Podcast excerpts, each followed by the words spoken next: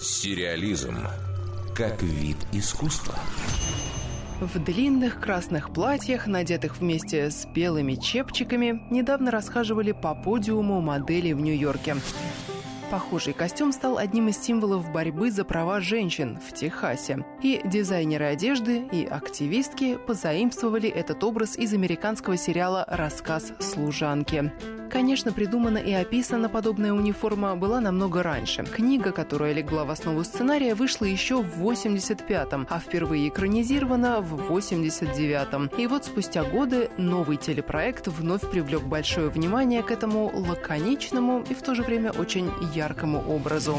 Сюжет антиутопии «Рассказ служанки» разворачивается в США, где установились новые порядки. Люди, захватившие власть, втайне ото всех погрязают в грехе, а в официальных речах сообщают о светлом будущем страны. И ловко используют цитаты из Священного Писания в своих интересах. Вырванные из контекста фразы трактуются извращенно. Ученик Серебренникова на этом фоне просто отдыхает в сторонке.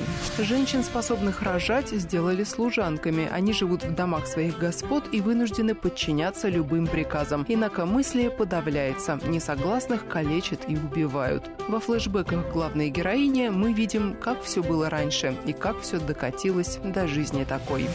Героиню сыграла Элизабет Мосс, звезда телепроекта «Безумцы» и сериала «Вершина озера», в котором она тоже воплотила образ не до конца сломленной жертвы физического насилия. Актрисе сейчас вообще везет с проектами. Недавно фильм «Квадрат» с ее участием был удостоен золотой пальмовой ветви Канского кинофестиваля. Первый сезон рассказа «Служанки» по-хорошему должен был бы стать и последним. Он уместил в себя почти всю книгу и в финале изящно ушел от прямых ответов на некоторые важные вопросы. Однако уже было объявлено, что телешоу продлили. Новые серии увидим в следующем году. Внушает оптимизм то, что к написанию сценария планирует привлечь автора оригинального романа Маргарет Эдвуд.